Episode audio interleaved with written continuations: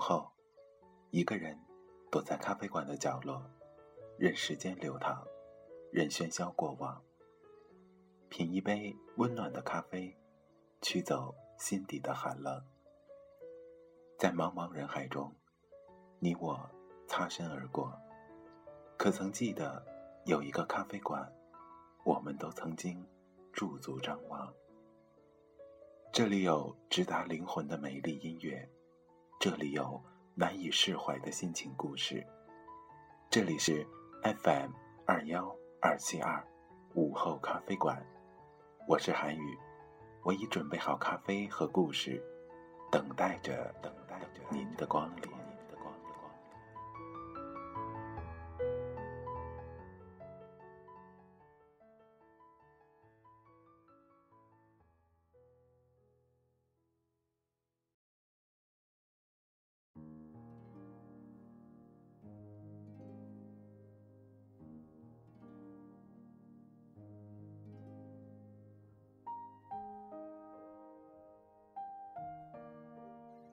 亲爱的听众朋友们，大家晚上好，这里是 FM 二幺二七二午后咖啡馆，我是你们的主播韩宇。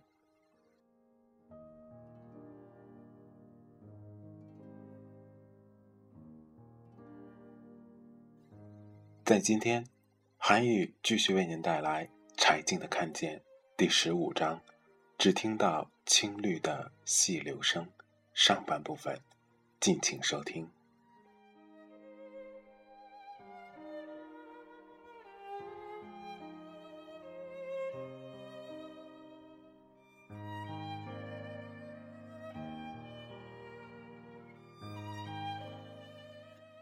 二十岁出头时，我在湖南卫视采访黄永玉，问他人生哲学是什么，他说了两个字：寻常。我心里想，这也叫哲学吗？天上那么多高干弟子，为什么七仙女还要下凡嫁给董永呢？他说：“因为他什么都有，只缺寻常。”一时间我听不懂。北京奥运，我和摄像老王领了驻新闻中心的记者证，任务是每天报道例行新闻发布会。每天中午干完活就没事儿了。这个证件不能进入运动员采访区，但是可以看比赛。我们坐在大门口的小圆桌边，撕了半天的餐巾纸，团了好多小球。我说：“老王，要不咱们再做点什么再去看吧？”老王是个痛快人，说：“行，做什么呢？全世界的媒体都在这儿，金牌运动员有无数人采访。”我说。那咱们就采访那些不显眼的吧，失败者也行，只要打动咱俩的就算。没有人布置，也没有平台可以播出，没有编辑，没有经费，就连拍摄的磁带都没有。我们的证件接触不到运动员，只能在比赛结束后在大巴车上找人，再找人送我们进奥运村。以往当主持人，每件事都有安排，觉得采访。才是头等大事。车到了采访点儿，编导打电话让对方来接人。在车上等了很长时间，我心里有点不耐烦了。怎么不早五分钟想到打电话呢？现在你自己干吧，借袋子、还袋子、联系人、找翻译、找车、定时间地点、打场记、写稿子、贴发票，这些小事儿样样做到。比采访可难多了。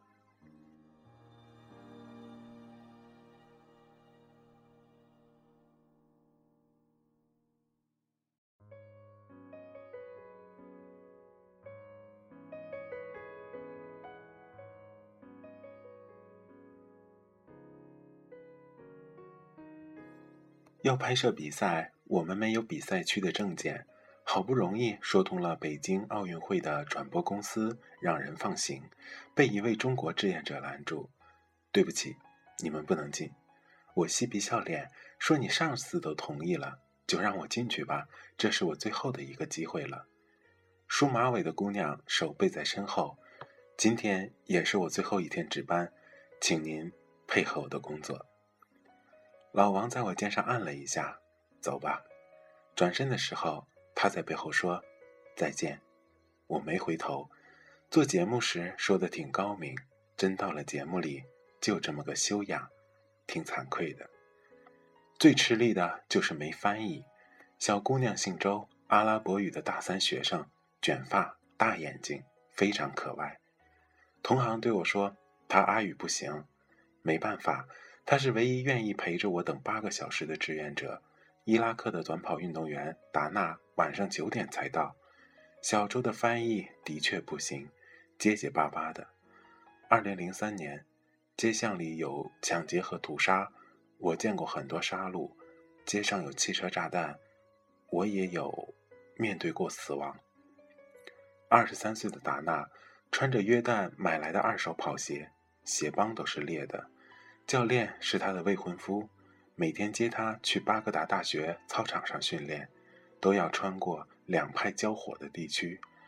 他躺在汽车后座上躲避子弹，但大学的灰泥跑道是露天的。有次屋顶的狙击手向他开枪，子弹擦身而过，打在一旁的树上。他晕倒后，第二枪打在了地面上，泥土溅在他的脸上。一刻钟后，他洗了一把脸，又回到了场上。如果坐在那儿不训练，就不会，就会不停的回想枪击时的情景。当你训练的时候，才会忘掉这一切。最初，国际奥委会宣布取消伊拉克代表团参赛资格，他像孩子一样不停的哭叫。我说：“你还年轻，以后有机会。”他说：“没有人知道自己在伊拉克的命运是什么。”制裁取消后，他在椅子上又跳又叫。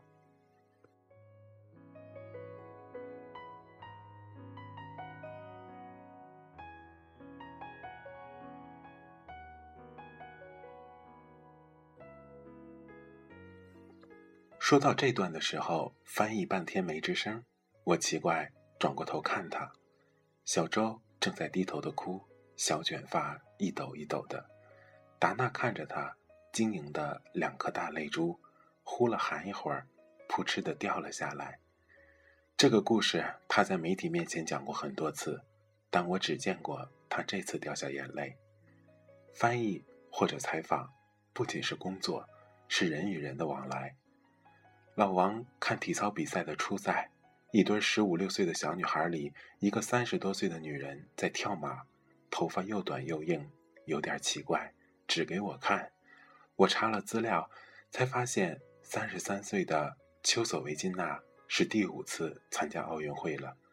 这个高龄体操运动员是用比赛的奖金给儿子阿廖沙治病，也为此离开了乌兹别克斯坦，加入德国国籍。约了他，快开始了，才发现写的提纲纸找不到了，一阵乱翻，像一个溺水中的人。只能从直觉开始提问。你代表德国队比赛，很多人，包括你的教练不理解，他们认为你可能不爱国，你怎么看？他说，如果他们也承受了这样的痛苦，也许他们就能理解了。可是，我希望他们永远都不要承受这样的痛苦。什么样的痛苦？我问完这句，丘索维金娜没有等翻译。就直接回答的问题，他好像从我的脸上看懂了我要问什么。通常采访没有翻译时，我说完话都低头看稿子，受不了与采访对象沉默对视的压力。但这一次，我膝盖上空空如也，每说完话，丘索维金娜看着我，我也看着他，这片刻的空白，正常的像一段呼吸。他的感受。在我心上过一遭，反映出下一个问题。有些问题甚至在我想到之前就来到了嘴边。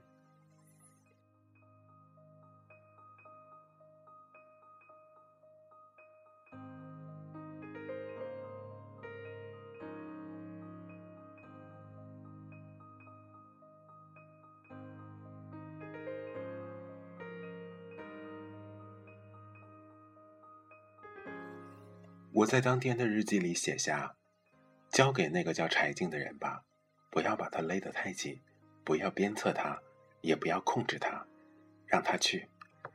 一切乱纷纷，但心就像铁坨子，慢慢的沉到水下去。要对付这一大摊子事儿，只能沉下去。倒是静了下来。我也不知道为什么，反而比以往爱感动。有天。在中国日报上看见德国举重队员施纳德在领奖台上，发梢都是汗，一手举着金牌，另一手长久地握着亡妻的一张照片。照片是一年前，还没出车祸，妻子和他在森林里跑步时，他喊了一下他的名字，他转回头向他微笑的样子，我看了，心里闷痛了一阵。施泰纳是长相老王的斯拉夫版本，黑板刷一样的头发，又宽又红的脸庞，眼睛像牛犊一样柔和。之前他是奥地利的运动员，两千年被查出糖尿病，雅典奥运会只得了个第七名。赛后，奥地利媒体形容他是一个可有可无的拳手。德国姑娘苏珊写信鼓励他。两个人结婚后，施泰纳转入德国的俱乐部，妻子一直在攒钱，想来北京为他助威加油。奥运赛一年前，他在海德堡遇到车祸去世。我说：“车祸发生之后，你是怎么熬过来的？”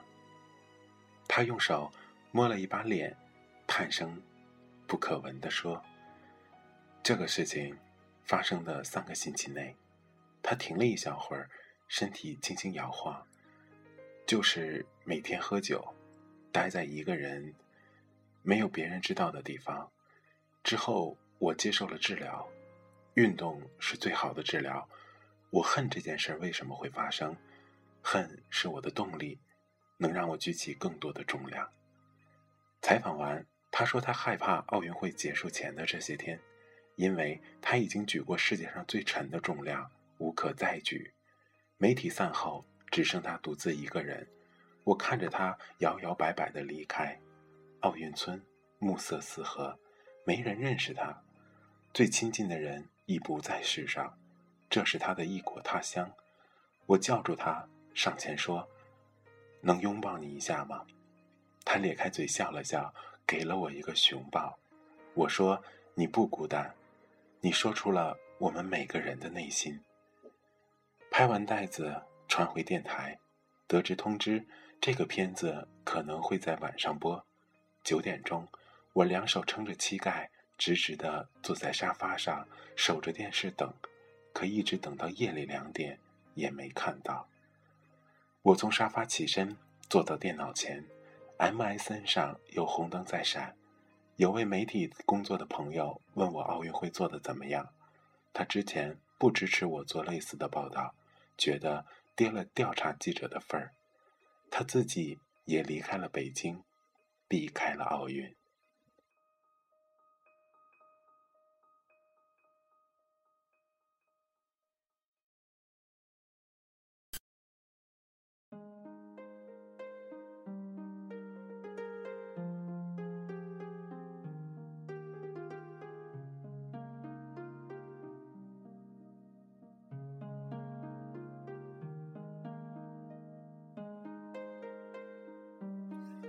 我回了他一句：“没什么，只是没偷懒。”他写了一句奇怪的话：“这个世界上有很多极端认真的蠢人。”红灯又闪了一下，补了一句：“当然，不是说你。”我说：“那说什么？”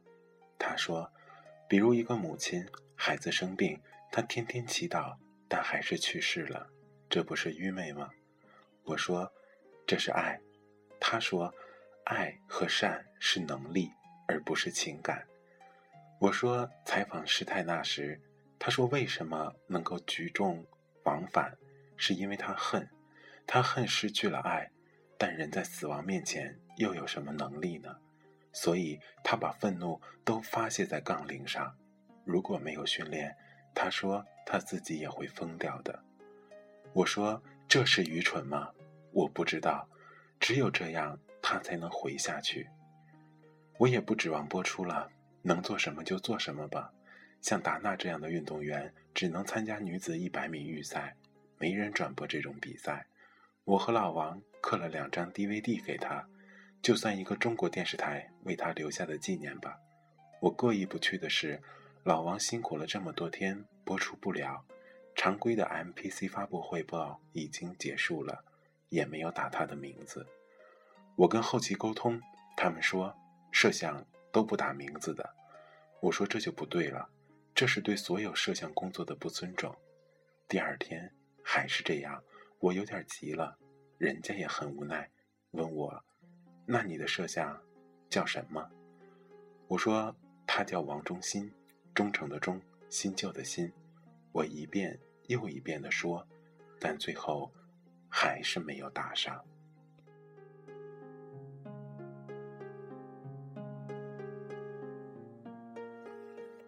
老王是个篮球迷，奥运男篮小组赛中国对美国那天，我想让他看一场，但是当天下午，他得先跟我去采访香港自行车运动员黄金宝。黄金宝曾是专业运动员，十九岁停止训练，两年后重返自行车时，已经是一个胖子推销员，用了十五年走到北京奥运会，被认为是夺冠热门。但八月十六号最后一场比赛中，只拿到了第十五名。他神色有点茫然地问我：“为什么要采访我们？”他的教练姓沈，左腿装着假肢。最初没有经费，没有场地，只有这一个辞职的肥仔跟着他。他俩在云南的深山里练习，每天至少两百公里。他租辆破货车跟着徒弟，天气热的时候把假肢。把腿都磨破了，肉是烂的，血淋淋的，愈合后又磨破。没有人邀请我们参加国际比赛，因为我们没有一个队伍，只有两个人。深山里，我就看着他一脚一脚的骑。我曾经想过，走到什么时候时候是个头啊？渺茫吗？非常渺茫。想金牌，对，你想拿，但是这一脚一脚踩能拿吗？如果拿不到的话，他还会有这个动力吗？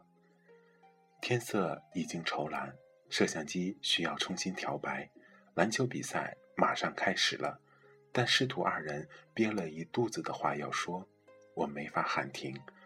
回头看了一眼老王，老王一心一意地弯着脖子调焦距，粗壮的后颈晒得通红，背上像有块盐碱地。沈教练继续说。这次奥运会失败之后，我知道黄金宝的心里翻江倒海一样的难受。但是第二天，他还是一脚一脚的在那儿踩，陪着队友训练，示范自己的错误，说：“你不要学我。”他站在场边看着，想让黄金宝停下来，说：“你不要再蹬了。”但无论如何，也开不了口。凌晨三点回家的路上，雨像线一样。滴了下来，鞋湿了，踩下去就是个水泡，咕咚一声。人有一种疲倦的兴奋，像是乌黑的深渊里着了火。回到家，在床上想了好久，还是睡不着。八月的雷真厉害，龙大，闷重，一声下来，底下的车都叫了，此起彼伏，好一会儿才能停。过了一会儿，哗啦啦一声，车。又像动物一样，本能的叫了起来。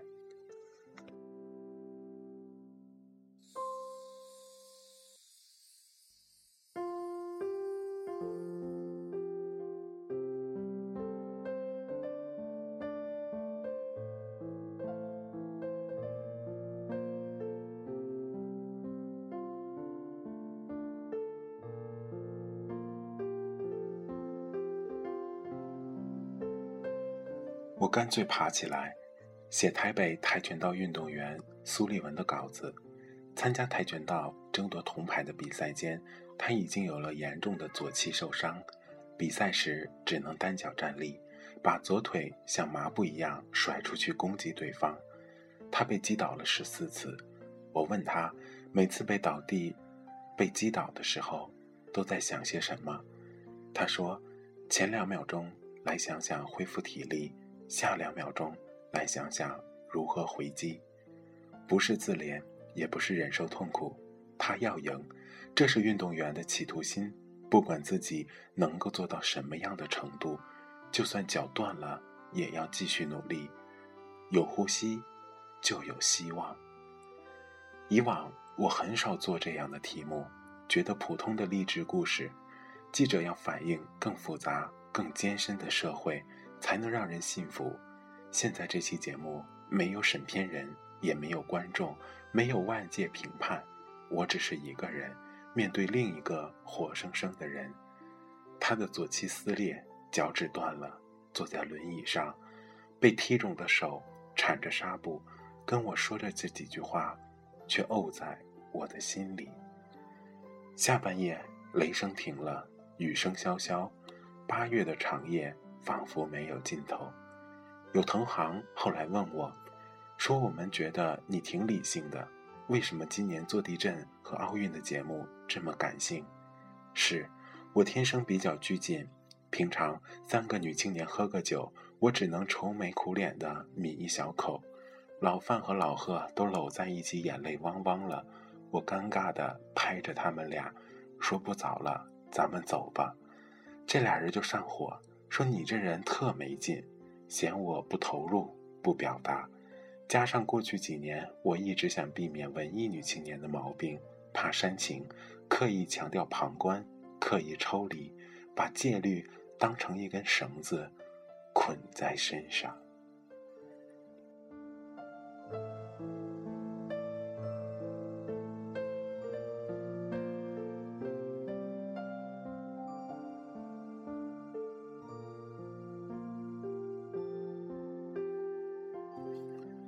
当然，没有约束也不行，没有这个职业要求着，毛病早泛滥成灾了。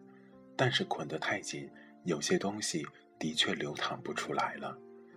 汶川地震的节目当中，全志文坐在火墩边说女儿的时候，我克制的喉咙都疼了，眼泪还是流了下来，拿手擦了，以为没人看见，但编的时候在镜头里能看到。我就对罗晨说：“把这个拿掉吧。”他问我为什么，我说：“记者应该冷静，不应该掉眼泪。”他说：“我觉得挺好，不过分。”于是他留下了这个镜头。我忽然想起钱刚老师的话，在双城的创伤中，我给小孩擦眼泪的镜头惹起了争议。他说：“别太着急回答对还是不对，清水里呛呛。”血水里泡泡，咸水里滚一滚，十年之后再来回答这个问题。不到十年，我心里的规矩走上了好几个来回，也最终没有找到答案。当下只是觉得太固执于一个律条，觉得记者应该怎样，非要夸张，非要掩饰，都是一种姿态，是一种对自己的过于在意。陈蒙有一次审片子，审完之后对编导说：“这片子得改，观众看不懂。”那位编导说：“你看懂了吗？”他说：“看懂了。”编导说：“那你比观众强在哪儿呢？”陈蒙听完，就愣住了。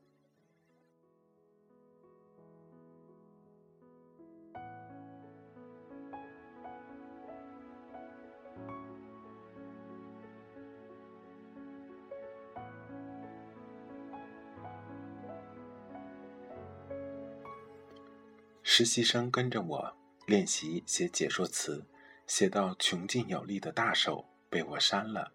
他说：“这不挺好的吗？”我说：“我们不要形容词，少点修饰。”他说：“你不是说要有感情吗？”我说：“写东西的人不用带着感情写，写的客观平实，事物自然会折射出它本身蕴含的感情。”他有点嘀嘀咕咕的。我问：“怎么了？”他说：“那柴老师，您这节目什么主题？”我说：“没主题，就是几个人的故事。”他说：“啊，我觉得新闻调查挺深刻的。如果只做这些人生故事，会不会太平常了？是不是要提炼一下？我跟他说，有一次在吃饭，在座的有一个研究佛经的朋友，我凑话题问了几个宏大的问题，人家也跟我海阔天空的抽象谈了一阵子。出来的时候，六哥皱着眉头说：“柴姑娘，以后如果采访，千万别问这种大问题，就是具体的生活，越具体越好。”他说：“这个时候，老范突然出了一场大事儿。他出事儿的时候，我和老贺晚上都睡不着，心里有什么把人顶起来似的要坐起来。老贺说：一闭眼就是他。我俩到处找人打听求助，碰到肯干帮忙的人，明白有句成语叫感激涕零。那阵子什么也干不了，问一个朋友。”你出事的时候是什么感觉？一块石头落了地，他指着内心的恐惧，终于到了。那如果是亲人出事了呢？那就是一块石头砸在心里。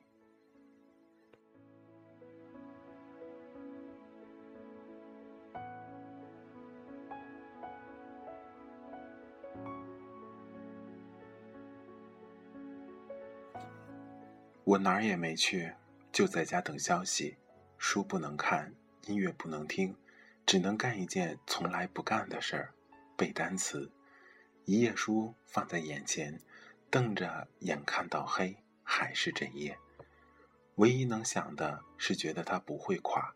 当年我们做双城、虐猫、金有树、未成年少女，都是没指望的事儿，一家一家敲门，写信说服，在凌晨的酒吧里。踩着雪把他们找出来，他不会垮，他一直是这样，这次也是。但我和老何就怕他受罪。他去了美国，很久没有音讯。过节的时候寄给过我一个雪花音乐球，沉得要命，我一直把它扔在书架上，从没动过。现在呆坐着，瞥一眼看见了，拿过来细细一看，把底盘上的旋钮。转了一转，叮叮叮，叮叮叮。透明的玻璃圆球里，雪花飘啊飘，两个雕得面目不清的小姑娘在里头傻呵呵地转着圈儿。我没想过会是这样，这么多年，换了这么多地方和工作，和谁合作都成，跟谁分开也成，想的都是有的是将来，永远会有下一波人。下一个地方，下一种生活。